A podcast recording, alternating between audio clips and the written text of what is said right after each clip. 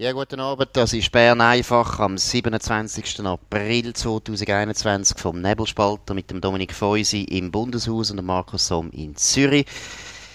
Ja, Dominik, heute erst der, der, erste Tag seit langem, wo wir nicht über das Rahmenabkommen reden müssen. Ganz bewusst nicht. Bewusst nicht. Wir weigern uns, das genau. weiter zu vertiefen. Nein, aber was ist in Bern heute passiert? Was ist los?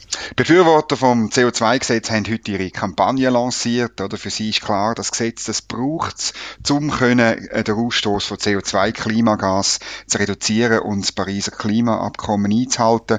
Über das stimmen wir am 13. Juni ab. Es ist eine grosse, breite Koalition. Alle Parteien, außer die SVP, sind dafür. Die SVP ist dagegen und hat äh, zusammen mit Wirtschaftsverbänden ähm, das Referendum ergriffen. Gut, das wollte ich jetzt gerade noch eben sagen. Immerhin, es gibt noch ein paar Wirtschaftsverbände, die vernünftig sind, eben Hauseigentümerverband, wobei das nicht eigentlich ein Wirtschaftsverband, aber sicher ein bürgerlicher Verband ist dagegen.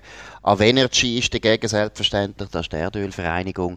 Ganz allein ist die SVP da nicht. Das wollen natürlich die Gegner immer so darstellen, aber ist natürlich nicht so. Aber was ist von dem Gesetz zu halten? Wenn alle das so wahnsinnig gut finden, dann muss ja das fantastisch sein. Ja, es ist eben interessant, oder wie man es zustande gebracht hat, überhaupt das Gesetz. Es ist nur gegangen mit Hilfe von Wirtschaftsinteressen, von Lobbys, wo sehr viel Geld verdienen. Also der Rainer Reichenberger hat im Gespräch mit mir ja darauf hingewiesen. Es wird ein Topf geschaffen mit sehr viel Geld, rund eine Milliarde. Ähm, der wird gespissen aus einer Erhöhung von CO2-Abgaben, äh, Treibstoffabgabe, Flugticketabgabe. Die wird nur zum, man sagt dem zwar Lenkungsabgabe, aber im Unterschied zum eigentlichen Inhalt von einer Lenkungsabgabe wird nur die Hälfte von dem Geld zurückerstattet an an die Leute.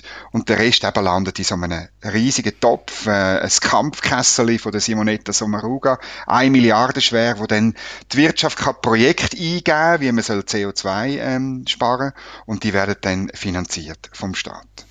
Also das heisst, an den Nebelspalter könnte jetzt etwas eingeben, irgendwie, ich weiss genau. nicht. Wir könnten unsere Online-Ausgabe unglaublich CO2-frei gestalten und dann kämen wir auch ein bisschen Geld über, ist das richtig? Ja, du müsstest einfach zum Beispiel am Morgen mit dem Velo immer arbeiten kommen, oder? Mhm. Und äh, überhaupt, es gibt eine Velopflicht, wir essen nur noch vegan und dann gibt's vielleicht, aber ja, wir nehmen ja kein Geld vom Staat, haben wir doch mal ja, abgemacht. Ja, aber, aber vegan essen tun wir natürlich schon und Velofahren auch, das ist selbstverständlich, das muss genau. jeder gute Mensch machen. Nein, aber jetzt mal ganz grundsätzlich eben eben, ich meine, ordnungspolitisch ein riesiger Sündenfall. Warum? Weil erstens eben über Lenkungsabgaben könnte man reden, aber wenn nachher der Staat 1 Milliarde kann verteilen pro Jahr. Stellt euch vor, was das heißt für alle Unternehmen. Jedes Unternehmen wird sich bemühen, irgendetwas zu machen, wo irgendein Beamter will. Und das ist natürlich eine unglaubliche Fehlallokation von Ressourcen. Also wir machen uns wieder mal ein bisschen warm. Ja, und es ist halt, ich mich denke, schon ein bisschen komisch, oder? In der Schweiz sind wir immer ein bisschen die Überzeugung gewesen, dass Innovation, Fortschritt, gute Ideen nicht von Beamten oben ab sozusagen irgendwie erfunden oder gefördert oder finanziert, subventioniert werden, sondern von unten auf durch gute Rahmenbedingungen, wo irgendwelche ähm, Köpfe, sei es von der ETH oder von einer, einer guten Ingenieurschule oder so, eine tolle Idee haben, die auf den Markt bringen und dann umsetzen. Und jetzt ist halt zum ersten Mal machen wir wirklich das andere. Wobei eben zum ersten Mal eigentlich nicht. Äh, ich habe ja am letzten Sonntag noch darüber geschrieben, UKW soll ja abgestellt werden. Und warum soll das abgestellt werden? Weil man will DAB, das ist ja so ein Digitalradio, das man will durchsetzen das wird man unbedingt jetzt im Prinzip zum absoluten Standard erheben. Und warum? Es ist nämlich wirklich interessant, es ist genau die gleiche Geschichte. Oder? Es sind Staatsbetriebe gewesen, also PTT ist dahinter gesteckt, SRG natürlich und äh, der Bund und die haben einfach das Gefühl gehabt, ja, DAB ist doch Technologie der Zukunft, das tun wir jetzt durchsetzen. Man hat unglaublich viel Geld investiert in der Hoffnung, dass man da etwas irrsinnig Gutes gefunden hat. Hat sich eigentlich nie durchgesetzt. Es ist eine Technologie, die europaweit nie, nie der Triumph geworden ist, wo man gemeint hat. Ist ein klassisches Beispiel von Industriepolitik, wo auch zeigt, was eben das Problem ist. Der Staat weiß es nicht. Die Beamten wissen nicht besser als Unternehmer wo das Technologie von der Zukunft liegt und nachher hat man riesige Ruinen. Und jetzt tun wir eine Milliarde bereitstellen, um genau einfach nochmal, nochmal eine DAB, DAB, DAB zu machen. Es ist eigentlich unerträglich. Das ist wahnsinnig. Und, also, eben, zum ein Beispiel bringen, sogar der Gewerbeverband, der ordnungspolitisch sonst, äh, relativ streng ist, äh, Hans-Uli Biegler und, äh, der äh, neue Präsident, Fabio Regazzi auch, oder? Aber, äh, es ist ganz klar, sie werden, sie haben zwar eigentlich gesagt, wir finden das Gesetz nicht gut, aber sie werden sich nicht dagegen ähm, ja, engagieren. Es sind eigentlich Bestechungsgelder. Es ist Korruption, ja, es hat mit Korruption zu tun. Und vielleicht müssen wir noch über das reden, oder? Also ich weiß nicht, wie du äh, das siehst. Eigentlich finde ich grundsätzlich das eine gute Idee, dass man CO2 besteuert. Ich finde das richtig. Ja. Man sollte sagen, ja, wir müssen etwas machen, dass wir aus dem CO2 rauskommen. Das ist völlig richtig. Aber wenn man es besteuert, dann sollte man es erstens so besteuern, selbstverständlich, dass wir alle etwas merken und enorme Anreize haben, das zu vermeiden. Und zweitens, das Geld, da hast du völlig recht, so 100 Prozent sollte das am Bürger zurückfließen. Am besten wäre ja wahrscheinlich gewesen, man hätte gesagt, Mehrwertsteuer wird gesenkt oder Einkommensteuer wird gesenkt, irgend oder, so etwas. Ja, und wenn man, wenn man wirklich Innovation bei den Unternehmen will, äh, verbessern dann könnte man die Unternehmenssteuer zum Beispiel senken, oder? Also so, also einfach es ist dann auch viel einfacher als da wie, jetzt wird es dann wie eine Krankenkassenprämie. Können wir dann jedes Jahr ein paar Franken ähm, zurück über, ähm, wie, wie, wie jetzt schon. Das ist auch falsch, oder? Man sollte eigentlich Steuern senken, weil Steuern verzerren letztlich Innovation und, ähm, und Leistungsgesellschaft. Äh, höhere Steuern machen immer Leistung unrentabel. Das ist ein Effekt, den wir eigentlich gar nicht wollen. Wir wollen Absolut. ja eine, eine Gesellschaft sein, wo sich Leistung lohnt und nicht, wo Leistung besteuert wird. Und dann kommt noch dazu eben gerade gesundheitspolitisch auch ein Unsinn, weil letztlich müssen wir ehrlich sein, unser Gesundheitssystem ist irrsinnig gut, aber es ist wahnsinnig teuer und es ist nicht so schlecht, wenn der Bürger das immer noch merkt, weil letztlich wollen wir nicht, dass die Leute wegen jedem Boboli zum Arzt springen und umso billiger, dass die Prämie werden, muss ich jetzt einfach mal sagen, umso schlechter. Es ist einfach nicht wahr, das ist auch so eine von diesen Legenden, die die SP die ganze Zeit verbreitet, dass Prämien wirklich ein wahnsinniges Problem sind für die Familie. Nein, die Steuern sind das Problem für sehr viele Familien. Ja, es ist natürlich beides so. Oder? Es ist, äh, mittlerweile haben die Prämien schon eine höhere, das müssen wir dann ein anderes Mal noch besprechen, was man dort machen könnte. Aber dort geht es auch darum, dass natürlich kräftige Lobbys am heutigen System wahnsinnig profitieren. Oder? Also ich, ich äh, erinnere daran, dass ein berühmter Gesundheitsdirektor hat einmal gesagt, das KVG sei ein All-You-Can-Eat-Buffet. Oder? Jeder, der zahlt hat, kann, kann essen, wie er will. Aber es ist eben auch ein All-You-Can-Sell-Buffet. Also jeder, der etwas anzubieten hat, von Labor über Töchter, über Spitäler, ähm, kann so viel verkaufen, wie er will. Aber das, äh, dort müssen wir auch auf Wettbewerb setzen, statt auf staatliche Regulierung. Und ich finde, beim CO2-Gesetz müssen wir noch etwas Zweites diskutieren. Eben, wenn wir noch festhalten, wir, sehr, wir wären an sich, gerade aus, auch aus einer liberalen Sicht, absolut einverstanden, dass man CO2 genau. besteuert. Das ist nicht der Punkt. Wir haben auch nichts dagegen, dass man CO2 reduzieren will. Klimaerwärmung gibt es, es wäre gut, wir können CO2 äh, reduzieren. Aber, und das ist der zweite Punkt, den ich unglaublich stoßend finde, das Parlament hat nachher durchgesetzt, dass 75 Prozent von dieser Wirkung, die wir äh, wollen erzielen muss im Inland erzielt werden und nur 25 Prozent im Ausland. Obwohl wir wissen, und das ist wirklich ganz wichtig, und da muss man den Zuhörern immer wieder klar machen, ein Franken, wo wir einsetzen in der Schweiz zum CO2 reduzieren, hat viel, viel weniger Wirkung. Es ist viel, viel teurer, die gleiche Wirkung zu erzielen in der Schweiz, als wenn wir das würden im Ausland machen. Wenn wir irgendwo äh, Emissionszertifikate äh, erwerben oder wenn wir würden das Kraftwerk bauen im Ausland, das würde viel mehr bringen.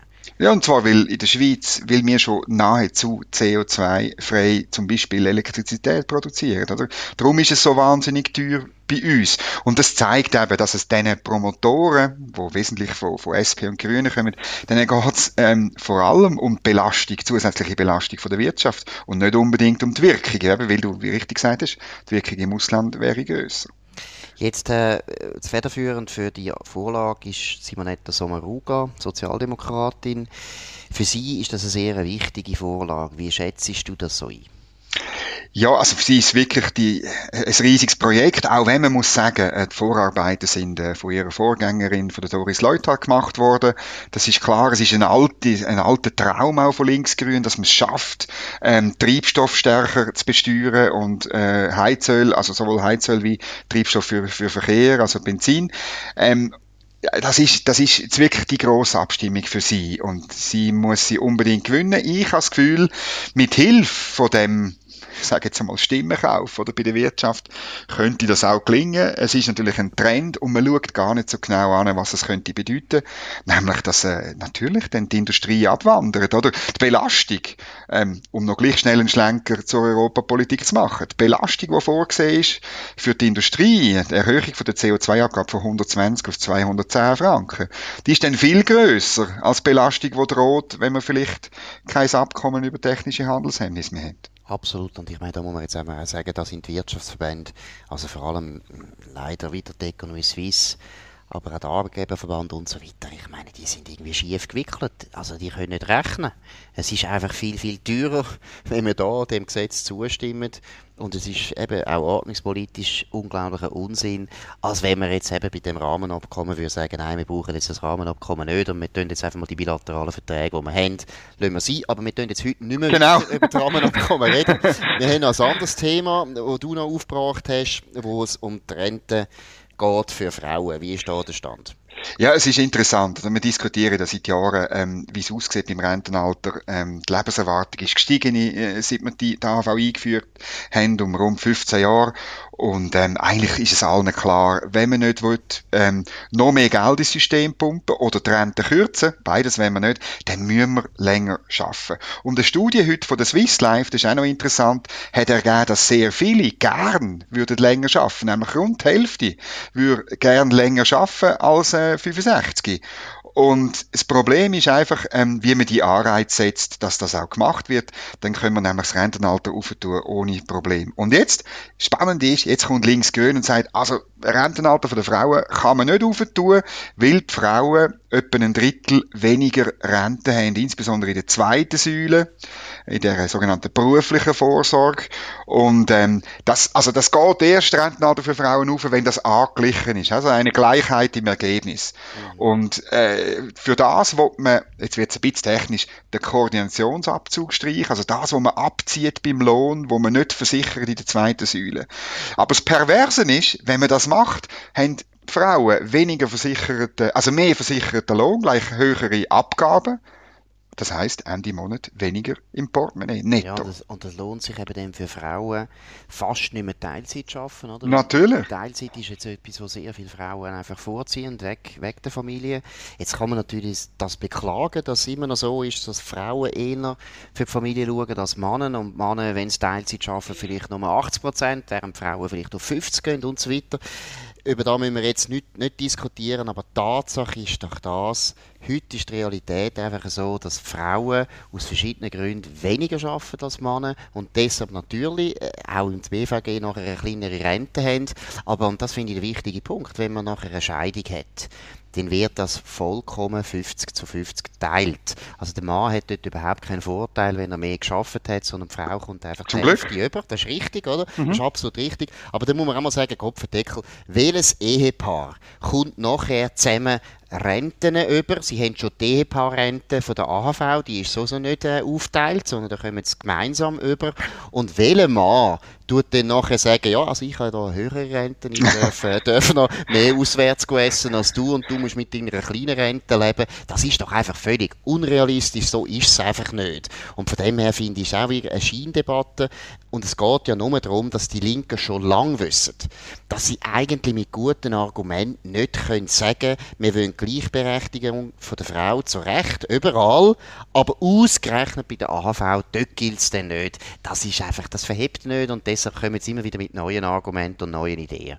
Ja, das ist ein bisschen so. Eben, und wenn dann, wenn dann das Resultat ist, dass äh, Teilzeit arbeitende Frauen, vielleicht auch alleinerziehende Frauen, muss man es mal sagen, ähm, äh, weniger, weniger Geld im Portemonnaie haben, faktisch, dann muss ich sagen, dann ist die Ideologie auf der Linken offensichtlich wichtiger als die tatsächlichen Auswirkungen bei den Leuten, die sie so tun, als würden sie sie für sich einsetzen. Absolut. Und Ideologie ist eben, das, du hast es erwähnt, die Studie, die du erwähnt hast, eben, dass die Leute eigentlich länger arbeiten wollen, da hast du heute äh, im Nebelspalter darüber geschrieben, das könnt ihr dort nachlesen. Es empfiehlt sich das nachzulesen, weil es einmal mehr eben zeigt, dass die Linke immer wieder mit Narrativ arbeitet, die in der Realität einfach so nicht stimmen. Ich mhm. meine, erstens glaube ich, dass die meisten Frauen einsehen und er findet, ja, Gleichberechtigung heisst, dass man auch beim Rentenalter anpasst. Und zweitens eben, dass die meisten Leute nicht mit 60 wollen aufhören zu arbeiten, sie wollen lieber länger arbeiten. Und wir haben heute ein System, wo das einfach Kopfendeckel überhaupt nicht fördert und keinen Anreiz schafft. Und an dem müssen wir umdenken, mhm. anstatt die ganze Zeit die Arbeit eigentlich zu verteufeln. Also auch dort merkt man ja, dass die SP eigentlich keine Arbeiterpartei mehr ist, mhm. das ist sie schon lange nicht mehr. Aber auch bei der SP merkt man immer, möglichst schauen, dass die Leute nicht arbeiten. Das mhm. kann nicht der Sinn sein von einer Arbeiterpartei. Und für die Branchen, oder, wo das schwierig ist, ich meine, niemand kann verlangen von einem Bauarbeiter, dass er irgendwie bis 67 oder noch länger schafft. Genau. Aber für die Branche haben wir ja in der Schweiz die großartige Erfindung von der Sozialpartnerschaft, wo funktioniert. Also im Bau hat man, hat man letztlich eine, frühe Pensionierung abgemacht, Arbeitgeber und Gewerkschaften, ohne dass der Staat irgendetwas hat müssen machen dran. Also für, für diese Fälle ist gesorgt genau. und für alle anderen sollte man da Anreiz setzen, genau. dass sie genau. können länger arbeiten und dass es gut ist und dass es toll ist. Absolut. Gut, in dem Sinne tun wir heute Abend dann auch arbeiten bis genau. um 8 um 2, weil wir das sehr gerne machen und dann tun wir vegan essen und fahren mit dem Velo heim. Also, das ist Bern einfach gewesen, heute am 27. April mit dem Dominik Feusi und dem Markus Somm. Danke für die Aufmerksamkeit. Ihr könnt das jederzeit auf nebelspalter.ch nachlesen und könnt uns abonnieren und ihr könnt es natürlich auch auf Spotify und auf Apple Podcasts und auf anderen Plattformen abladen. In dem Sinne wünsche ich euch noch einen schönen Abend und merci vielmals auf Wiederhören.